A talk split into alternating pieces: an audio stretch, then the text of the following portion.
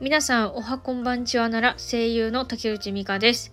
本日は、えー、買った本のタイトルをお伝えしようと思います。まだ読んでいません。4冊買いました。1冊目が大塚明夫の声優塾、2冊目がアイドル声優の何が悪いのか。アイドル声優マネジメント、3冊目が声優をプロデュース。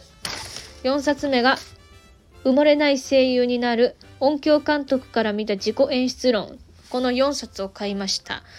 えー、まだ読んでないので、あのー、どんなことが学べるのかちょっとよくわかりませんが、もし面白かったらまた、なんというか、伝えたいと思います。